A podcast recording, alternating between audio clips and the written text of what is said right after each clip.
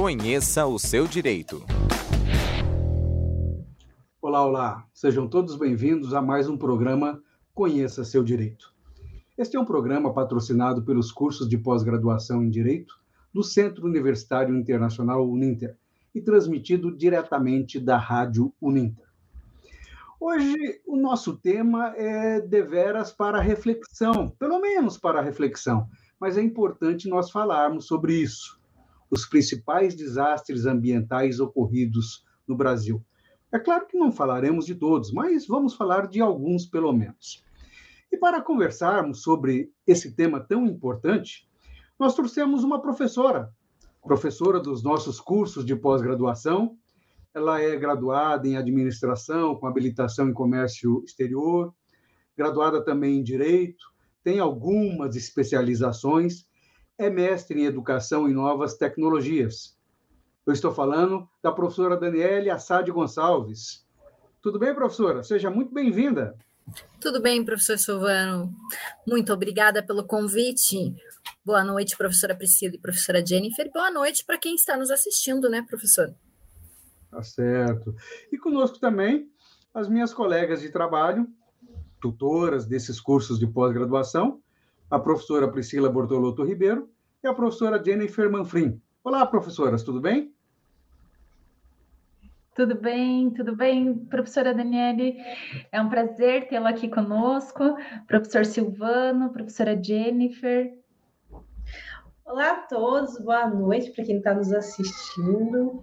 É, nossa, muito feliz com a participação da professora Daniela, especialmente para falar de um tema tão significativo que diz respeito ao futuro né, do nosso país, em relação a essas mudanças climáticas que estão acontecendo e aqueles cuidados que são necessários para a manutenção do meio ambiente. Então, estou muito feliz de estar aqui para aprender um pouco com a professora. Muito bem, todos nós. Professora Daniele, é, vamos começar assim. É, eu vejo que não tem um dano maior ou menor é, ao meio ambiente. Penso eu que qualquer dano que seja causado ao meio ambiente é grande, é enorme e vai trazer sérias complicações a todos nós, especialmente ao meio ambiente, mas nós que dependemos dele, ou seja, todos nós seres vivos, vamos sentir alguma coisa.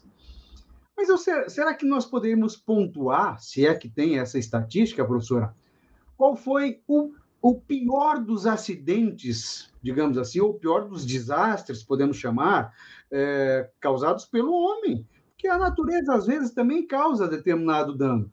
Mas penso eu também que quando ela causa esse dano, é às vezes assim, dando um basta, ah, eu não aguento mais de tanto que esse ser humano me causa de dano, e aí dá uma explosão através de inundações, através de enchentes, coisas nesse sentido. O que é que você me diz? Bom, professor Silvana, é difícil, né? É, nós estamos falando só do Brasil, né? Embora a gente tenha desastres bem graves, tanto ao redor do mundo. Mas aqui no Brasil, é, fora né, o rompimento das barragens, que é algo mais recente, né, professor Silvano, lá em 2015, depois em 2009, 2019, Mariana e Brumadinho, é, nós temos ao longo dos anos vários acidentes. Um dos maiores considerados até hoje, um, provocado pelo homem, né, necessariamente, também, além da, da, do rompimento das barragens, é o Césio 137, né, professor Silvano? Que eu brinco, inclusive, nas minhas aulas, você é aluno da pós-graduação de Direito Ambiental, vai ouvir eu falar sobre isso que é o que me impacta desde que eu era criança. Eu era criança quando aprendi sobre o Césio a primeira vez. Então, assim, o esquecimento de um equipamento de radiografia que fez o quê? Fez com que alguém esqueceu ele lá, né, professor Silvano? Deixou lá abandonado o equipamento e dois catadores de lixo pegaram esse equipamento e levaram para o ferro velho para vender. Mas eles desmontaram o equipamento. E o equipamento tinha o Césio 137, que é extremamente radioativo. E aí causou, causou danos, não só a eles, mas a todos que tiveram contato. E o que acontece? No primeiro momento, o que as pessoas achavam é viral, né? Na primeira vez que eles procuraram atendimento médico, era viral. E quando se descobriu o que realmente era, quando conseguiram uma amostra do Césio, foi um pouquinho tarde, porque nós o maior número de contaminação e nós tivemos mortes, tivemos óbitos, inclusive, de crianças. pelo contato. Eu me né? lembro, eu me lembro disso, professora. E foi bem pontual, era uma coisa totalmente nova e não se sabia exatamente o que. Depois, é claro, os estudos vieram e as estatísticas. Salvo engano, foi lá em Goiânia, é, não é? E eu me lembro que mortes pontuais, digamos assim, em virtude do, é, do que aconteceu, foram poucas, três ou quatro, qualquer coisa nesse sentido. Mas é, é os problemas causados pelo Sérgio é, foi para muita gente, passou de 100 mil pessoas, qualquer coisa nesse sentido. E creio eu que a partir dessas contaminações as mortes é, é, indiretas aconteceram. Eu não sei se, se o Estado, se o poder público mensurou isso depois. Mas Sabe...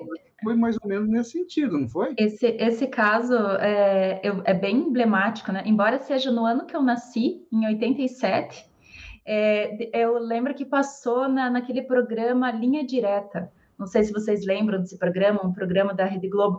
E eu lembro que eu fiquei muito comovida, porque foi, foi encontrado, como a professora Daniele falou, né, por catadores, né?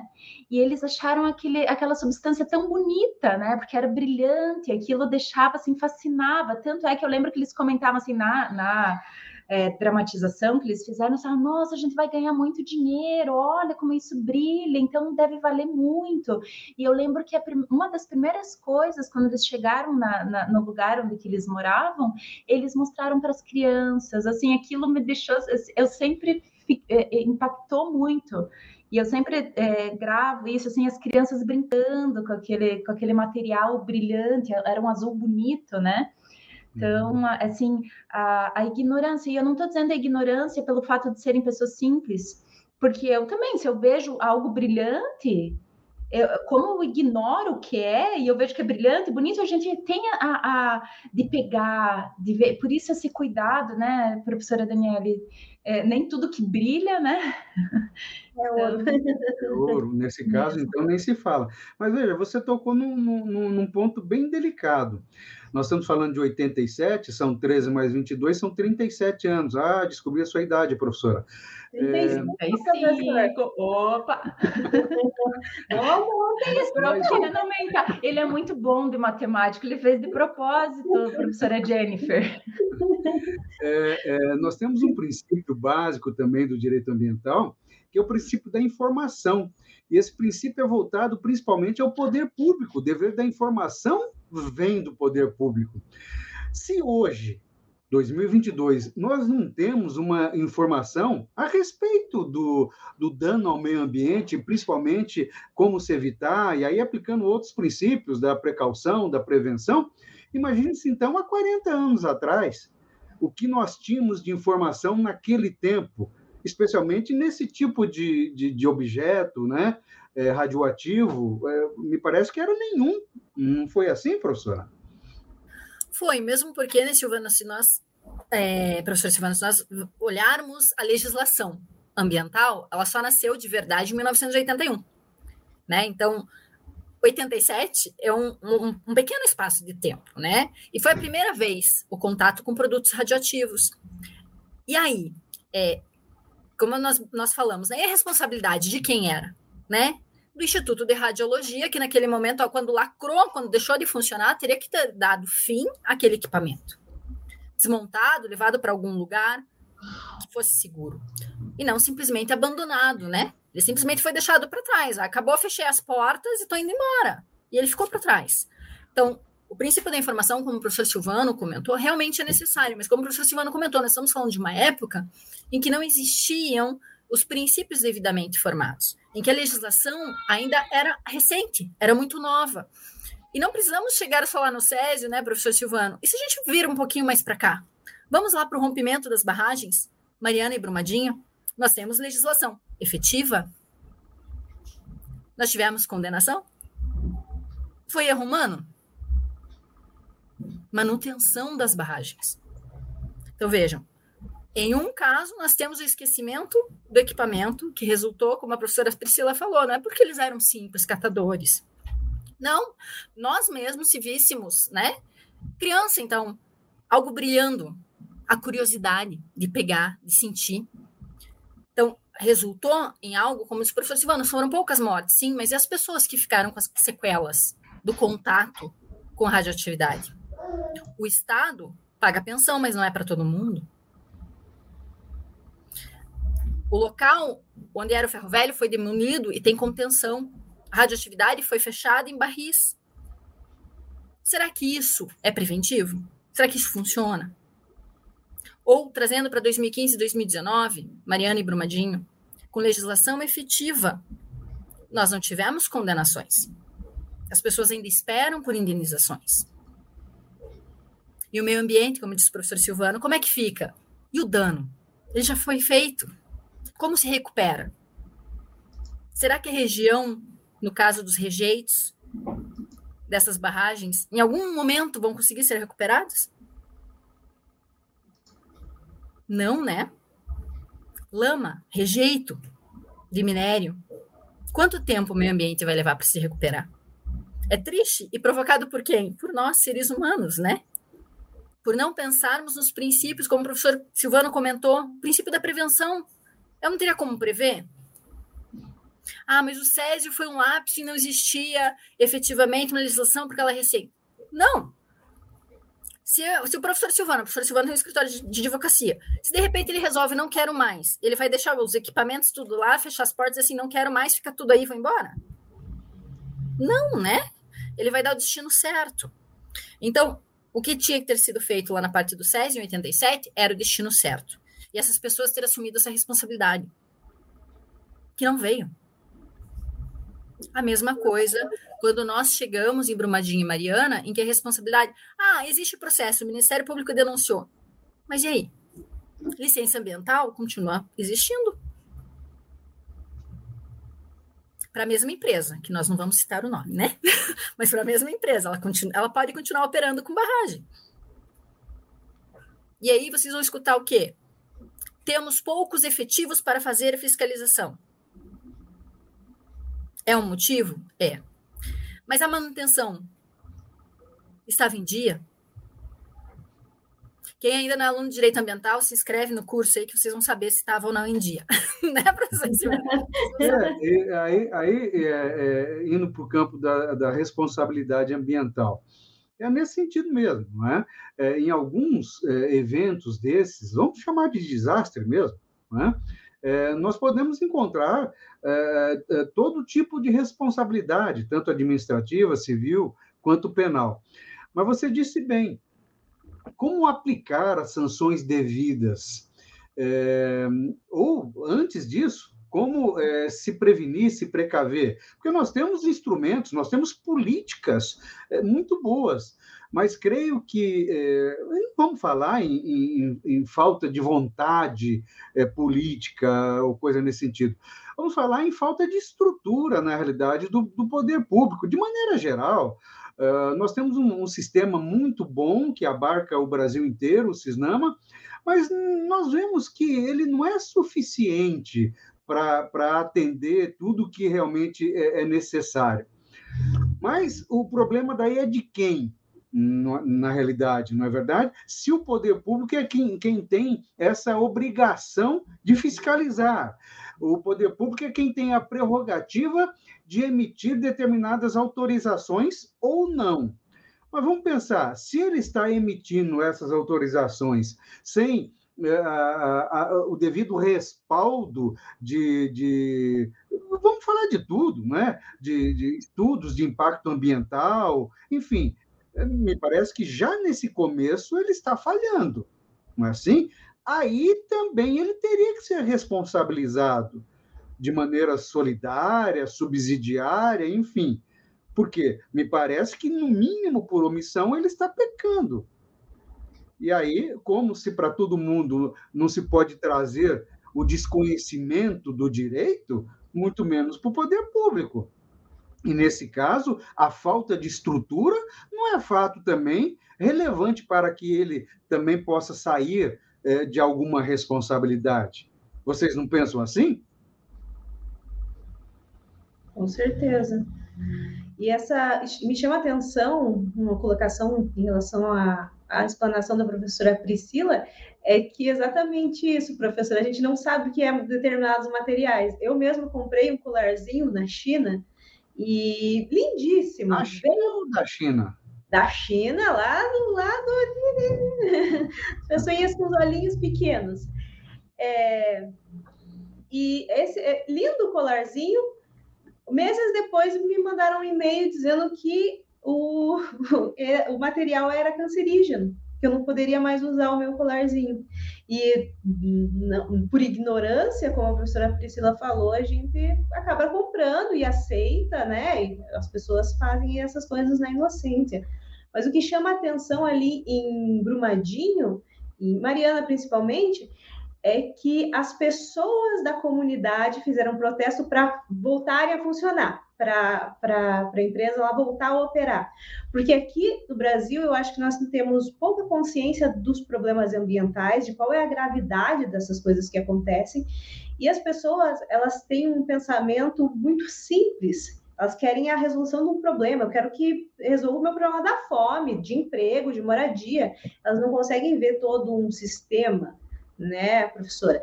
E daí elas acabam, hum, por não entender a importância daquilo, principalmente para as próximas gerações, elas, elas preferem desconsiderar ou pelo menos ignorar o problema. E eu acho que parte da falta de punição também vem disso, de falta de pressão social. Nós não pressionamos porque as pessoas elas querem ter, ter o emprego delas. E a, eu acho que era a Vale, né? E a Vale era muito grande, tinha, eu empregava muitas pessoas, então todo mundo ficou ali muito preocupado mais com isso. Mariana, que não teve muitas mortes, né, diferente de Brumadinho, eles ficaram, meu Deus, tudo bem, morreu, mas como é que a gente vai sobreviver aqui? Porque muitas vezes essas indústrias, elas são o único meio de vida das outras pessoas, das pessoas que vivem ali no entorno. As cidades, elas são tão pobres de recursos que elas precisam daquele, aquele único, uh, aquela, único empreendimento ali acaba sustentando todo mundo e por pior que seja para o meio ambiente, como as pessoas não estão sentindo diretamente na pele, elas apoiam para que aquilo continue. Tá certo. E professora Daniele, nós podemos falar é, em queimadas também como desastres? Podemos, professor Silvano. O incêndio no Pantanal em 2020 também é considerado um desastre ambiental. Aí as pessoas vão falar assim: ah, mas mesmo que não seja criminoso, mesmo que não seja criminoso, nós não estamos tendo na Europa aí 40 graus, nós estamos tendo as pessoas sofrendo e tal. As pessoas vão dizer assim: ah, mas o professor Silvano falou do, da provocado pelo homem. Ok, mas também se considera desastre ambiental o que acontece, como o professor Silvano comentou lá no começo, as enchentes também são consideradas desastres ambientais. Então, as queimadas provocadas pelo homem é, ou as queimadas devido ao intenso calor são considerados sim desastres ambientais. Por exemplo, as queimadas, os incêndios lá no Pantanal em 2020. O que, que nós perdemos, né, professor Silvano? A fauna, né, professoras, a flora. Quantos animais a minha filha assistiu no noticiário? Ela chorava quando ela via os animais queimados. Mamãe, olha lá, eles estão pedindo água, mamãe, né? É, mas enfim, ela vai ser ativista, né? Quando ela crescer. Mas enfim, é, tudo isso é desastre ambiental. E como a Jennifer comentou lá sobre a Vale, realmente, Jennifer, eu acho que, como nós sabemos que não, não cabe desconhecimento do direito, mas é a falta de conhecimento, a falta de conscientização das pessoas. Então, assim, alguns dizem assim, ah, mas o pessoal lá que tem, que, que tem gado no Pantanal põe fogo na plantação. Por quê? Porque para eles isso é cultural. Eles não estão preocupados que o fogo vai se alastrar, que vai causar danos. Falta de conscientização ambiental. E, infelizmente, as próximas gerações, que eu sempre brinco, talvez conheçam a maior parte dos animais empalhados ou pelo mundo virtual. Porque não vão ter a sorte que nós tivemos de conhecer grande parte dos nossos animais porque grande parte deles já estão em extinção. Né? Então é muito triste é, olhar, por exemplo, os incêndios, que 28% do Pantanal foi queimado, sabe, professor Silvano? Lá em 2020. E assim, vou fazer uma comparação que vocês vão achar estranho, mas como eu, eu quase entreguei a idade lá no FES, só não entreguei porque eu não disse quantos anos eu tinha, mas se vocês assistem hoje a novela Pantanal, eu assisti a novela Pantanal na, na extinta TV Manchete. Não sei se o professor Silvano era noveleiro nessa época. Não, papai mas... me falava dessa novela. Então, eles mostravam um Pantanal bem diferente do Pantanal que se mostra hoje. Então você consegue observar. Quem não, quem não é dessa época, entra lá no YouTube que tem, tá? Pantanal, o Pantanal Vintage. E você consegue observar o quanto mudou. Só no visual. A diferença territorial do Pantanal. Né? Então, assim, como é que faz? E aí as pessoas falam assim, tá, e se acabar um dia o, o Pantanal? Vocês acham que vai chover em algum lugar? Se houver queimadas ou desmatamento do Pantanal em sua totalidade, nós teríamos cerrado. E não vai chover. Porque o Pantanal é o pulmão do mundo. Já ouviram essa expressão? Então, o Pantanal ajuda na umidade, por causa da vegetação, das árvores. E aí, já imaginou se virar cerrado? Já imaginaram? Aquela imagem linda virando cerrado? É Triste, não? E aí, como é que você conscientiza? O que, que nós temos no Pantanal, além dos fazendeiros? Dos pois é. Aí, professora Daniela, você chegou num ponto, né? A questão de, da, da ignorância, mas também tem a questão da ganância. Então, nós temos dois motivos aí, né? Para as queimadas, igual assim, muitos donos de fazenda que tem é, boiadeiros, eu não sei, é, desculpa, me fugiu o nome de quem tem criação de gado, enfim, é, muitos é pela ganância. Pecuarista. Pelo despecuarista, obrigada, professor. Nossa, tava, sabe, tava na ponta da língua, mas não ia sair. É, então, assim, a gente tem a questão da ganância. E como que faz para coibir, para barrar essa ganância, entende? Para dizer, ó, opa, para, chega. Né? Então, tem, tem, temos dois, dois pontos aí que, que são dois, dois pontos problemáticos: a ganância e a ignorância. Né? Ainda ajuda, ainda rimam. Né? Sim, e vamos pegar é, como exemplo também é, a professora Dani falou é, do Pantanal. Vamos subir um pouquinho a região amazônica. É, a região amazônica, já de, de longa data, ela é, tem sido é, foco de debates é, mundiais, internacionais. Todo mundo falando alguma coisa da Amazônia e principalmente de sua preservação. E, em relação às queimadas, então, todo ano que passa você vê estatística. Ah, foi 90% a mais de queimada do que na mesma época do ano passado, e assim por diante. É, é estudos, inclusive científicos, demonstram que as queimadas é, é, acontecem é, anualmente, e às vezes mais, às vezes menos mas e na maioria das vezes causadas pelo homem também. Não sei se por ganância, enfim, os motivos são muito variados. Mas vamos pegar esse, esse particular da Amazônia e, e pensando na Amazônia como sim é, o que vai sobrar de floresta nativa no mundo e fazendo até a comparação nos dias de hoje pontualmente nos dias de hoje, semana passada, dez dias, com queimadas no mundo inteiro, praticamente. E, e, numa conversa, entre aspas, vamos colocar aqui, conversa de boteco que se ouve, é exatamente isso. Por que, que esses países, outros, vêm falar da, da Amazônia, das queimadas da Amazônia, da, da Amazônia, sendo que eles queimaram todas as suas florestas ao longo dos anos e agora a preocupação é que vai acabar a grande mata é, mundial e fora isso, fora eles terem é, é, proporcionado as queimadas nas suas áreas, vem as queimadas causadas pela natureza, é, tão simplesmente que vai acabando com o resto.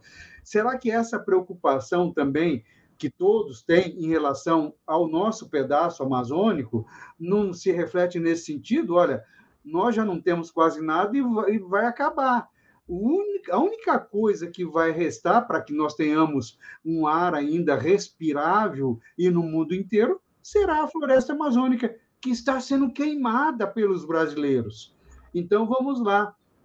Então, o que eu quero trazer à reflexão também é, é nesse sentido. É, responsabilidade pelo meio ambiente é de todos. E quando eu falo de todos, de todos os seres humanos, e não de todos os seres vivos, porque, infelizmente, os outros seres não humanos, eles não têm o que nós chamamos de inteligência. Penso eu, talvez em, em algumas espécies tenha até mais do que muito ser humano.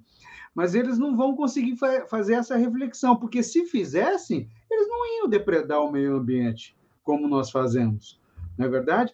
Então, nesse sentido, é, é, esses princípios basilares que devem ser aplicados a todo e qualquer momento, será que para os outros também é, vale? Será que eles estão aplicando hoje porque não aplicaram em momentos anteriores? E por que jogar toda essa responsabilidade tão somente para nós? Porque o pedaço é nosso, o pedaço de terra é nosso. Por mais que o meio ambiente seja de todos, mas o pedaço de terra é nosso. Como que vocês enxergam esse tipo de situação, especialmente essa responsabilidade eh, de todos, só nossa? Como que fica? Bom, professor Silvano, a preocupação deles não é bem uma preocupação, né? Será que eles se arrependeram de ter acabado com o que eles tinham? Porque, na verdade, desde que eu sou criança, eu escuto que a Terceira Guerra Mundial ou é pela água ou é pela nossa Amazônia, né? É, a Amazônia tem um grande aquífero, né? Então, que isso vai ser uma briga em algum momento mundialmente, como o professor Silvano falou. Deveria valer? Sim, né? Deveria valer para todos. Mas conscientização, como disse o professor Silvano, a terra é nossa, né? Por que, que eles querem preservar o que é nosso? Mas preservar mesmo? Não é preservar.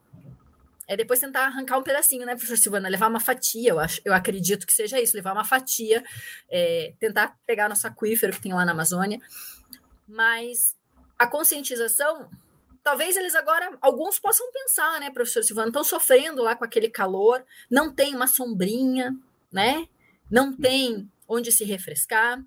Não sei se vocês chegaram a ver nos noticiários que tem lugares que você agenda horário para ir no chafariz da praça, para tentar se refrescar. Então, é, é algo assim inacreditável. Se nós pensarmos há 20 anos atrás, 30 anos, é inacreditável, né? Mas, e aí? A responsabilidade, sim, professor Silvano, é de todos, mas nesse caso, como disse a professora Priscila, a ganância, né? Como comentou também a Jennifer. E no nosso caso, não é só o, o, o pecuarista lá que põe fogo para preparar a terra, né, professor Silvano? Eu já escutei muito isso, é para preparar a terra eu tenho que pôr fogo, né, na plantação e tal. Mas o garimpo também.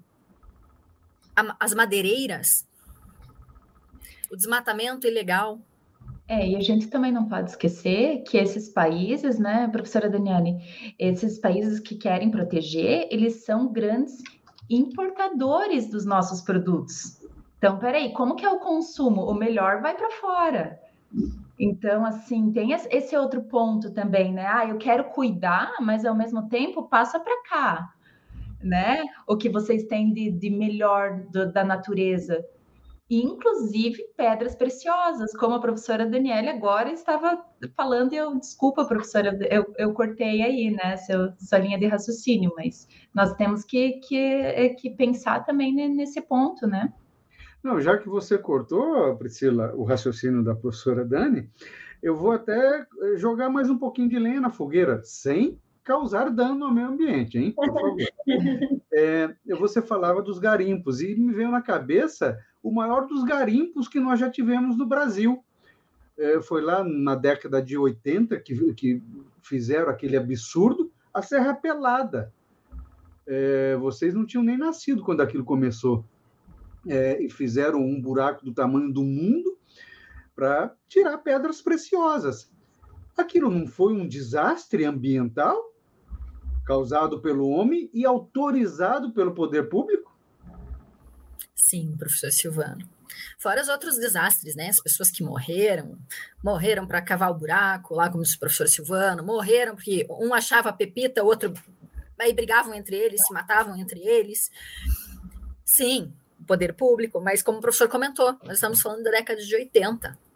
Se o poder público hoje, né, por mais que tenha os mecanismos e tal, é, vamos dizer assim, não consegue fiscalizar a totalidade mesmo com os instrumentos, como o professor Silvano falou lá no começo, licença, licença, licença ambiental, relatório de impacto ambiental, como é que lá na década de 80 ele ia fazer isso? Na verdade, a ganância. Voltamos à ganância, professor Silvano, né? A Serra Pelada foi a ganância e muita gente queria mudar de vida, né? Ah, eu vou ficar, eu vou achar pedra preciosa, eu vou achar ouro, vou ficar rico e vou mudar de vida. Minha vida vai ser diferente. E aí tivemos não só dano ambiental, mas tivemos algumas vidas perdidas lá na Serra Pelada, né, professor Silvano? Sim. É, vejam, primeiro eu quero é, agradecer aos, aos, nossos telespectadores que estão aqui, mandar um abraço para todo mundo, a Daniele Farinhas, o José Benedito, a Manon, a Márcia, a Tatiana, a Jennifer, mais uma Jennifer, né? E eu já trago aqui é, duas colocações. A primeira da Tatiana. Ela pergunta aqui, eu vou jogar a bola para vocês também falarem alguma coisa. Qual a perspectiva de vocês sobre os vetos que foram derrubados de lei que agora permite que o Paraná receba lixo de outros estados? A lei é novíssima, é, é de agora, e o governador, na verdade, ele vetou uh, alguns artigos e a Assembleia Legislativa derrubou o veto, ou os vetos do governador. É, falando em outras palavras, o lixo de todo qualquer estado brasileiro e qualquer tipo de lixo, em tese pelo menos, pode vir para o Paraná, que o Paraná vai dar um jeito de depositar, de fazer as suas é, barreiras, enfim, não é? Nós estamos falando de duas barreiras que não era de lixo propriamente dito, de lixo produzido pelo ser humano, mas era de um lixo tóxico, que também não é, aconteceu lá e ainda existem alguns tipos de barreira como aquela. Esse depósito de lixo que nós teríamos que criar, se é que vem todo esse lixo de tudo quanto é lugar para cá, será que isso é bom para nós? É, como que vocês enxergam isso? Eu acredito, professor, que o, se não entrou um, uma ação civil pública, uma ação popular, um mandado de segurança, o Ministério Público deve fazer isso nos próximos dias, porque é teratológica a situação. O governo, a bancada do governo na, na Assembleia Legislativa votou contra o governo, derrubou o, os, os vetos que ele tinha feito nesse projeto de lei, porque esse projeto de lei é absurdo, ainda mais aqui no Paraná, em que nós sempre tivemos educação ambiental, um cuidado com, a, com o meio ambiente muito forte. Então, eu acho que esse projeto, pelo menos nesses pontos, ele não vai persistir, não. O Poder Judiciário deve conceder uma liminar em algum momento e ele vai ser derrubado, porque até porque é proibido retrocesso em direito ambiental, em matéria ambiental, né?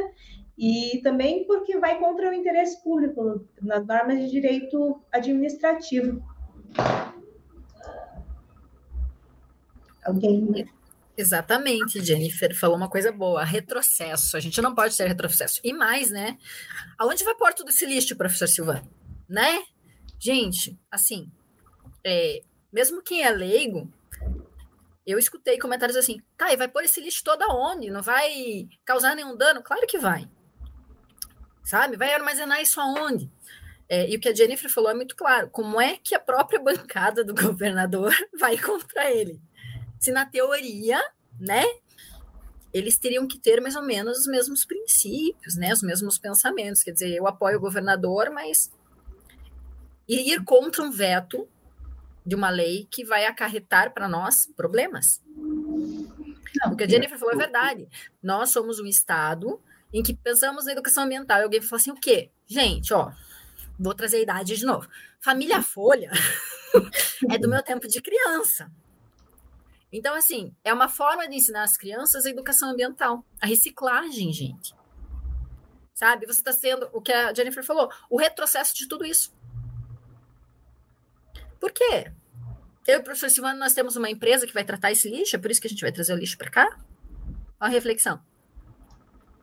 É interesse de quem? Alguém tem interesse nessa lei? O poder público? Não, porque senão o governador não, não vetaria trechos ali. Então, é algo sim a se refletir. E é interessante, professora Daniela, que nesse projeto a Comissão de Meio Ambiente também fez um parecer pedindo mais estudos ambientais, foi contrária ao projeto. A Comissão de Meio Ambiente é contrária ao projeto. O governador é contrário ao, ao, ao projeto, a bancada do governo vai lá e derruba. É muito estranho. Realmente, alguém tem muito interesse nisso e não somos nós que vamos ganhar nada com isso. Olha, é, a, a, a Márcia a Márcia faz, é, é, nos ajuda aqui e traz uma, uma situação que, após muita pressão da imprensa e declarações do governador, dizendo que procuraria os meios judiciais para impedir, a Assembleia recuou e decidiu manter o veto do governador. Nossa, que maravilha! Márcia, você alegrou a minha noite. Eu não sabia disso e fiquei muito feliz, porque eu estava indignada com as professoras que me acompanham lá no Instagram, sabe que eu estava lá. Meu Deus, olha o que estão fazendo. É, e a gente tem que considerar também, não pelo fato de, de, de sermos é, paranaenses, né? Então, pensando no Brasil como um todo. Se me falassem assim, olha, todo lixo, todo lixo de qualquer espécie, seja industrial, hospitalar, vai para o estado X, eu não iria achar justo. Até porque a gente tem que considerar que todos os estados brasileiros deveriam se responsabilizar pelos seus lixos, ter educação ambiental para as futuras gerações, porque assim fica fácil. Ah, coloca tudo num estado, vira aquela confusão. Ah, vamos para outro estado, vira aquela. E nunca se tem uma educação ambiental. Você não obriga as empresas, os hospitais, as, as casas, seja lá que lixo for e quem é o, o, a vertente desse lixo, a ter a sua responsabilidade de fato. Então, pensando não pelo fato de ser paranaense, mas pensando no, no Brasil como um todo e nessa responsabilidade com o meio ambiente, não seria justo, né? Então, é, é, é um ponto a considerar, né? Mas uma das justificativas deles terem aprovado esse projeto também foi que o Estado do Paraná teria condições de manusear, de, de reciclar esse lixo. Porque o Paraná ele é um, um estado que tem uma fama de, de ter muita, muita consciência ambiental. Então, eles estavam dizendo que nós conseguiríamos pegar esse lixo de todo mundo e reciclar. Só que eu não sei se esse é o dado exato, me perdoem se for, se eu estiver equivocado, mas eu vi no jornal que aqui no Paraná, 70% do lixo não é reciclado. Ou seja, o que nós temos aqui, 70% nós não reciclamos e a gente quer fingir que a gente está fazendo tudo certo e falar para os outros estados. Nós somos muito bons nisso, tragam o seu lixo para cá que a gente vai resolver. Não vai, você não consegue nem dar conta do que tem aqui, não é mesmo? É, o Paraná é muito grande né? e nós, nós, não podemos esquecer de que é, é, grande parte desse programa e etc. é de Curitiba, é tão somente da capital. E nós estamos falando no estado como um todo. Mas veja, a, a princípio, cada estado ou cada cidade teria que cuidar do seu lixo. Né? E se assim o fizesse, é, muitos problemas já, já teriam sido resolvidos. Eu vou colocar aqui também mais uma questão, no sentido de que é, empresas que exploram é, as atividades, e, e, qualquer que seja ela, tem que explorar, não tenha dúvida. Nesse caso, também, o poder público não tem como manter empresas nesse sentido, de coleta, de armazenamento. Então, hoje, se terceiriza praticamente tudo.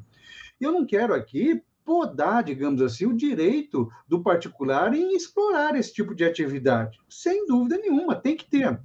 Mas o que me parece, aí as análises também vêm nesse sentido, que quando se busca a aprovação eh, de uma lei nesse sentido, é porque interesses outros já existem, e na maioria das vezes interesses escusos é, não porque um, um, parlamentar explora, mas porque é alguém da família ou algum conhecido, enfim, interesses que não vão é, é, coadunar com o interesse público propriamente dito, com o bem comum. Isso, infelizmente, a gente ainda vê nos dias de hoje. Agora, é, nós já falamos aqui principalmente em educação ambiental. Não adianta a população ter é, é educação e ser educada nesse sentido, se é, o próprio poder público, ao criar determinado, é, determinada legislação, vai é, afronta tudo aquilo que já foi ensinado. Não é verdade? É nesse sentido. E veja, é, eu, eu quero trazer aqui, para a gente não esquecer também, porque é um tema é, muito relevante, a Tatiana é, é, também coloca mais uma questão, e voltando àquilo que nós falamos, de que é, o mundo inteiro está preocupado com a Amazônia. Será que, por vezes, a preocupação, e ela coloca entre parênteses, dos outros países em relação às nossas matas, não está vinculado à compensação de carbono? Mercado rentável para aqueles que já destruíram o meio ambiente em seu país? É um outro viés, é uma outra ótica, não é verdade? Uma coisa que é certa, é, pelo menos a meu ver, é que nenhuma dessas preocupações, é, eu não posso falar de nenhuma também, porque generalizar tanto para lá quanto para cá é, não vai dar certo.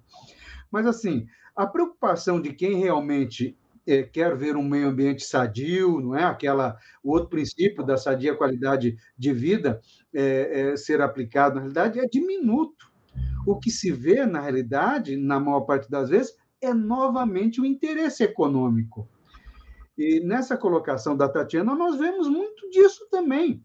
O chamado crédito de carbono, hoje é procurado como se fosse o ouro de hoje, o petróleo de hoje, o crédito de carbono. E é altamente rentável. Então, a meu ver, pelo menos, é, é, e aqui a Tatiana é, nos pede para falarmos sobre isso, a meu ver, tem sim essa preocupação, talvez a grande preocupação deles seja exatamente essa, o viés econômico voltado para o crédito de carbono, não tenha dúvida. E vocês, o que pensam? Sim, professor Silvano, é, o que a Tatiana comenta realmente é, Sim, Tatiana. Além do mercado de o crédito de carbono ser rentável, nós somos um, um dos países que mais vende crédito de carbono para o mundo. Né? Então vamos falar de um país que gosta da nossa Amazônia, os Estados Unidos, um dos maiores emissores de gases. E que deveria ter diminuído ao longo dos anos, mas não, aumentou ao longo dos anos. Então ele adquire o nosso crédito de carbono, como o professor Silvano falou, interesse puramente econômico. Por quê? Não tenho mais. Então, o que eu faço? Eu continuo poluindo e vou comprando crédito de carbono lá do Brasil. O Brasil me vende. É muito fácil, né? Eu não conscientizo as pessoas, o que nós estamos falando desde o começo, eu não faço, não tenho conscientização ambiental, eu não tenho educação ambiental, eu vou continuar não tendo. Porque o que acontece? Eu olho para o meu umbiguinho, sabe aquela história? Eu sou o centro de tudo? É mais ou menos isso que acontece com os outros países. Por isso, o interesse econômico é mais fácil, né? Eu não preciso lidar com política ambiental. Eu não preciso ter punições, sanções que façam com que, que tentem de alguma forma conscientizar as pessoas que infelizmente no nosso país a sanção que conscientiza, vou pôr aqui entre aspas, é afeta o bolso, né, da pessoa que comete um, um dano ambiental. Infelizmente, ela só reflete ou pelo menos pensa naquilo quando ela afeta o bolso, né? Quando é o dinheiro que sai para o pagamento de uma multa, por exemplo. E o número de pessoas que são multadas comparado com aqueles que causam dano é, é irrisório, é muito pouco. Eu entendo e concordo com os professores em todos os pontos, mas de outro giro, acho importante a gente ter consciência que, mesmo assim, eles querendo que a gente arrume, pelo qual motivo seja, a gente tem que cuidar da, do nosso meio ambiente. E eu, eu sei que existe um sentimento no brasileiro de muita indignação, porque os outros países se desenvolveram a partir da revolução da indústria, né? Poluíram, poluíram, poluíram, cresceram, viraram países de primeiro mundo. Nós não fizemos isso e agora eles estão nos é, impedindo de fazer isso também, falando: ah, você não pode fazer isso, não pode fazer aquilo. Só que chegou um momento que, como a gente está vendo lá na Europa, tem pessoas morrendo por causa do calor, nos Estados Unidos também, queimadas, tudo sendo destruído, que mesmo nós nos indignando por dentro, falando: puxa vida, quando era a nossa vez de crescer, eles vêm e ficam enchendo o saco, falando que não pode fazer isso aquilo. A gente tem que ter consciência que o mundo é um só. Não tem como a gente falar, ah, não vai ter, vai ter, vai faltar água só lá na Europa, só lá nos Estados Unidos. Aqui no Brasil não vai faltar nada. Não tem como a gente fazer isso. Por isso que a gente tem que, tem que cuidar, tem que respeitar e fazer de tudo para que a Amazônia, o Pantanal, como a professora falou, continue existindo, porque essa responsabilidade é nossa Até porque se eles quiserem tomar da gente também, a gente está ferrado. Vão tomar facinho. Os Estados Unidos né, quiser tomar a Amazônia da gente. Mas vamos. Eu acho que é importante ter sempre isso em mente, a gente cuidar, mesmo assim, mesmo eu, eu entendo que a gente fique meio assim, puxa vida. Eles fizeram tudo, destruíram tudo lá deles, crescerem agora estão. Mas não tem que fazer agora, gente. É aceitar e fazer o melhor que a gente pode. É, é como se nós morássemos num prédio, num condomínio, e eu falasse, ah, vou deixar de cuidar do meu apartamento, porque o prédio tá feio, né? O prédio já tá, os outros apartamentos estão em, em frangalhos, então eu vou deixar meu apartamento feio também, né? Não, não é assim, né?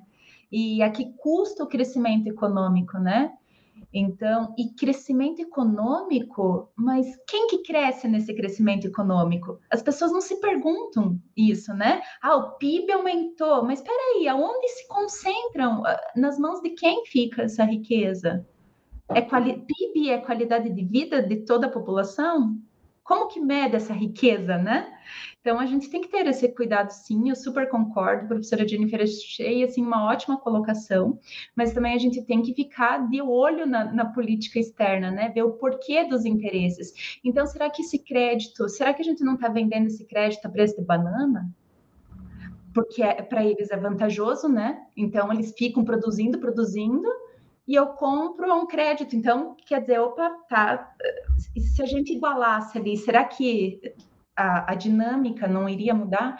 Então, são, são pensamentos assim que a gente tem que, que sempre estar tá em alerta, né? Sempre estar. Tá, Uma tá coisa que eu acho interessante, sobre. professores, não sei se vocês viram, depois começou a guerra da, da Rússia com a Ucrânia e o gás parou de. A Rússia parou de fornecer gás livremente para todo mundo lá. O Biden disse o seguinte: Vamos usar isso como uma oportunidade, pelo menos em relação aos veículos, para criar veículos elétricos. Então, é, eu achei interessante, ele, de tudo isso de ruim, ele sugeriu uma ideia que é muito boa, porque os veículos elétricos, eles poluem muito menos do que os veículos a, a combustível, a gás, né? E, e na China, eu não, não sei desde quando, mas há alguns anos já só é permitido carros elétricos. Ou seja, seria uma, uma ideia interessante. A gente tem que ver se dá para tirar uma coisa boa de tudo isso. Eu, eu achei essa, esse ponto. Falei, nossa, que interessante, é verdade. Agora a gente pode pensar em fazer mais veículos elétricos para ajudar o meio ambiente.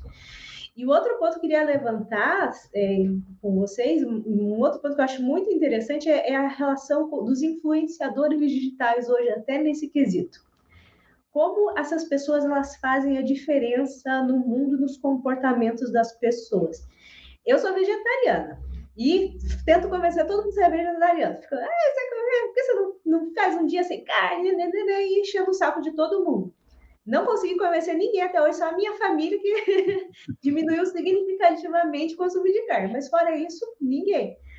A Anitta, outro dia, comprou um, a Fazenda Futuro, que é uma, uma empresa que faz carnes iguais às carnes de animais, só que são carnes vegetais. São muito boas. Gente, a quantidade de comentários que tinha lá, nossa, agora que eu viro vegetariano, né, eu quero experimentar e tal. Tinha, assim, mais de 100 mil comentários, porque a Anitta falou que ela comprou essa indústria. Então, acho que é, tem essa responsabilidade também desses influenciadores, né? Em fazer a, a cabeça das pessoas mudarem. Principalmente esses que têm alguma consciência ambiental, a gente tem visto bastante nos últimos tempos. Não sei se vocês têm reparado isso, que as pessoas que elas têm alguma influência, elas estão indo para esse caminho da preservação também. Sim, não, veja, é, é, é claro que é, quem tem muito mais seguidores tem uma chance muito maior de levar né, aquele pessoal para aquilo que ela pensa. Mas não, não desanime, não, professora. Não é? por mais que você é, é, não tenha influ influenciado muita gente, é, o, o, caminho é esse. Se cada um de nós né, pensarmos é, dessa maneira, é, vamos começar pequeno. Vamos começar dentro da nossa casa, né, com os nossos pais, filhos, enfim, é, mostrando e levando a eles até ao debate. o debate é sadio nesse sentido é? É, o meio ambiente, como que está agora. Eu, é, quando era jovem, eu, por exemplo, nunca tive esse tipo de, de, de discussão em casa. em relação ao meio ambiente, se precisava ser preservado, ah, vamos ser vegetariano ou não, vamos ser carne. Nunca tive esse tipo de conversa. Hoje eu tenho na minha casa, eu tenho uh, com a minha esposa, com a minha filha, com os meus netos. A pequenininha ainda não entende nada. Agora, o meu neto de seis anos já entende. Eu já discuto isso com ele. Então, por que não continuar com essa discussão? pequena, porque de dentro da nossa casa vai para o vizinho, vai para o bairro, vai para a cidade, e é assim, se cada um fizer ou der esse pequeno passo, já já cada um de nós será uma Anitta, nesse sentido. de, de termos aí seguidores para coisa boa, na realidade. Isso é, é coisa boa, não é assim? Com certeza. Vocês estão ouvindo aí um diazinho sem carne não faz mal a ninguém. Adotem esse hábito. Isso não significa necessariamente se tornar um vegetariano é. ou outros anos aí que eu sei que tem eh, vários tipos agora, né? É, enfim, mas aí é, é uma outra, um outro debate, uma outra situação. Mas se pegarmos só essa, esse pedacinho é, da preservação ambiental, eu acho que já é um, é um bom começo não é assim? Professora Dani, e mais algum desastre é, que você se lembre? Nós falamos de, de queimada, queimada no Pantanal, queimada na Amazônia, nós falamos das duas barreiras que foram aí, acho que eh, fica na cabeça dos brasileiros e vai ficar porque é, né, aconteceu e não há muito tempo. Falamos do Césio. Você se lembra de alguma outra situação para nos trazer? Vamos trazer. Vamos. Bom, é que o primeiro desastre no Brasil foi em 75, então não vamos trazer porque ainda não tinha legislação. Mas vamos falar um pouquinho. A Jennifer falou da oportunidade lá que o Biden encontrou. Vamos falar um pouquinho da guerra? A guerra na Ucrânia e a Rússia. Será que está gerando impacto ambiental? Será que não vai custar dano ao meio ambiente? As explosões. Né? Já aconteceu contaminação, vocês sabiam? Solo, água, até chuva ácida a Ucrânia já tem, graças à guerra. E aí pode vir a se repetir o que aconteceu com Fukushima e Nagasaki, né? As bombas nucleares, que também foi um desastre ambiental. Elas foram usadas. Destruição, pessoas morreram, pessoas ficaram com sequelas. Então, na verdade, mesmo que a guerra da Ucrânia acabasse amanhã, teriam que conviver com esses danos. E aí? Aqui não cabe conscientização, porque nós estamos falando de uma guerra. Né? É, você está falando da guerra e, e, não nos esqueçamos que é, não aconteceu um segundo desastre ali pertinho, mas pode acontecer a qualquer momento em Chernobyl, que foi um grande explodir. desastre mundial em tempos outros também, não é? É, né? Porque quem garante que não querem reativar Chernobyl? Não sei o que se passa na cabeça, né? Do nosso querido uhum. Putin, né? Não sabemos o que se passa na cabeça dele. E o professor Silvano tocou num ponto bom aí. Chernobyl é de 1986. Não é tão longe Césio, do Césio, né? E também foi considerado um grande desastre. Por quê? O reator não funcionou. Mas não funcionou por quê? Erro no cálculo? ou porque o mecanismo não funcionava lá em Chernobyl. E mais, nós estamos falando de uma época em que nós tínhamos a guerra o quê? Nós tínhamos União Soviética, ex-União Soviética. E aí, quando eles viram a nuvem radioativa se aproximando, a nuvem de fumaça, eles não contaram ao mundo o que estava acontecendo. Nós estamos falando de, lá de 1986. Nós não tínhamos internet. Então, as notícias não eram simultâneas né? Não eram ao vivo e a cores como é hoje. E aí? Demorou muito tempo para eles evacuarem Chernobyl. Acarretou no quê? Eu lembro quando eu era criança, tinha criança que vinha para o Brasil fazer tratamento. Lembra disso, professor Silvano? O senhor ouviu falar, né? o senhor ouviu falar? O pai do professor contou para ele. Contou para ele, é. Então, gente, é, doenças que vão passando de geração para geração, doenças congênitas, deformações. E isso vai continuar. Vocês acham que lá na Ucrânia não vai, não vai acontecer isso? O professor Silvano tocou num ponto muito, muito certo. Se usar bomba nuclear, nuclear e explodir Chernobyl, os ataques aéreos não podem ocasionar uma explosão? E o que vai acontecer? A Ucrânia pode sumir do mapa? Pode deixar de existir? E só a Ucrânia? Se houver uma explosão em Chernobyl, só a Ucrânia vai sumir do mapa? Só a Ucrânia vai ter danos? Não, né? E aí? Convence-se alguém a acabar com a guerra para que isso não aconteça? O porquê da guerra, né? Voltamos à ganância. né? Voltamos à ganância. E aí os, os que são mais radicais vão dizer assim: não, mas é que o Putin é ex-KGB. Ele quer que a KGB volte a funcionar. Será? Será que é isso? Não é. Como que. E aí, o povo fala assim: ah, ele que explodisse lá, o... explodisse tudo que. Todas as plantações da Ucrânia, cortasse luz, cortasse água. Pronto, acabou a guerra. Acabou a guerra. Todo mundo se rende. Fácil, né? E aí? É, são situações é, realmente é, para se pensar. Mas como eu falava no, no, no início do nosso programa, é, essas questões, especialmente em relação a desastres, nos levam, no mínimo, para a reflexão, quando não, para uh, arregaçar as mangas e se colocar em aplicação tudo aquilo que hoje praticamente o mundo inteiro sabe. Pegarmos como exemplos também as, as COPs, na realidade, né? as conferências das partes que vem lá da, das convenções das Nações Unidas sobre é, o clima. É, será que aquilo é, é, é só debate mesmo?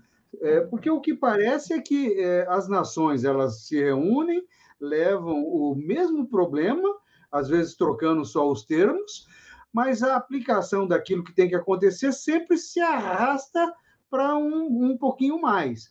Ah, mas é para 2020, é para 2030, 50, 70, sendo que o meio ambiente não pode esperar mais, não tem mais como aguardar mais é, duas décadas, cinco décadas, enfim. O problema está aí.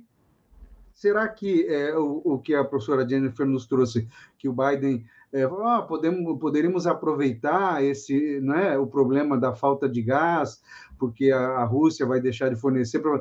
Mas então, então vamos pensar independente da guerra, né? Falou, olha, o efeito estufa já está aí, a emissão de gases, é, pelo menos pelos maiores países, já está aí, vamos parar com isso agora. Ah, mas vai dar um impacto na economia é, violentamente. Ué, então que se impacte. A guerra já não está impactando a economia mundial? Se impacte a bem dos seres humanos, a bem dos seres vivos e, uh, o termo eh, sustentabilidade, eu creio que uh, nunca foi tão usado como agora, não é verdade? E nem se explica mais por quê? Porque já está incutido na mente até da, da criança o que é sustentabilidade. Então, não vamos pensar só nos nossos umbigos e vamos pensar principalmente naqueles que virão na nossa sequência. Professoras, é, eu tenho uma notícia triste para lhes dar. O nosso tempo está acabando, não é? Então, eu vou passar a palavra para cada um para uh, as suas conclusões. Professora Daniele. Primeiro, professor Silvano, professora Priscila, professora Jennifer, muito obrigada pelo convite, porque eu sou fã de carteirinha do programa, então eu fico nos bastidores assistindo quando ele, né? Toda vez que tem, às vezes comento, às vezes não. Agradecer as, as pessoas que estão aqui nos assistindo. Vou contar para vocês: tem uma pessoa aí que fez um comentário aí do Veto, que é minha prima. tá? é, as professoras que estão também online, a Jennifer Suzuki. Muito obrigada por falar de um tema que eu gosto muito, né? Que é o meio ambiente, que é tentar um pouquinho, né? Assim como cada um de nós falou um pouquinho, é, ser esse, essa essa gotinha no oceano de tentar conscientizar as pessoas e fazerem elas refletirem sobre o tema, para que não se repita algumas atitudes, para a gente tentar mudar. Como disse o professor Silvano, quem sabe preservar um pouquinho do que tem para as nossas gerações futuras, para os nossos filhos, para os nossos netos, para os nossos bisnetos até, né? para que eles conheçam pelo menos um pouquinho do meio ambiente. Obrigada. Professora Priscila? Professora Daniele, muito obrigada por ter aceito o nosso convite. Foi ótimo o debate de, dessa noite, a nossa rádio web foi incrível. Acho que trouxe, além de trazer conhecimento, trouxe conscientização, e isso é muito importante, né? É, esse é o, a professora Jennifer falou assim: ah, influenciadores, né? É, a gente está aqui, né? Ah, e eu posso dizer que a gente está querendo influenciar a todos aqueles que tenham ideias, que tenham ideias, que é, pensem, né? Pensem se, se, se os seus atos valem a pena e por que estão fazendo isso, né? Então, aqui fica a nossa colaboração e eu peço para quem nos assistiu, que gostou dessa live, achou importante, que propague, né? Porque isso também já ajuda a mudar mentes. Então, aqui o, o meu boa noite para todos os ouvintes, o meu boa noite aos professores, e quero dizer que sempre é um grande prazer estar com vocês. Ok, professora Jennifer. Obrigada, pessoal. Agradeço a participação de todos que vieram, fizeram comentários ou somente assistiram. É isso mesmo que a professora Daniele falou. Cada um fazendo um pouquinho, a gente vai para frente e preservar esse mundo para as próximas gerações. É, principalmente quando quem tem filhos, quem tem netos, Ui, mais ainda, porque a pessoinha vai continuar ali. A gente não quer que ninguém é, viva sem água, vive, viva com fome. A gente quer que todo mundo, que, que, a humanidade só evolua. E nunca vamos permitir que o retrocesso ambiental aconteça. Sempre que acontecer alguma coisa que nem aconteceu aqui no Paraná, vamos pressionar para que, a, para que a situação volte ao progresso que a gente espera. Muito obrigada a todos. Professora Daniele, muito obrigado pela presença, nos trouxe temas relevantes, justamente para que pudéssemos debater, discutir e trazer aos nossos ouvintes um pouco mais do seu direito. Obrigado a todos que estiveram conosco até agora, professora Jennifer, professora Priscila, e aqueles que estão interessados em alguma pós-graduação na área jurídica, acessem o ninter.com. Certamente você vai encontrar um curso que lhe interesse. Boa noite a todos e até o próximo encontro. Um abraço. Conheça o seu direito.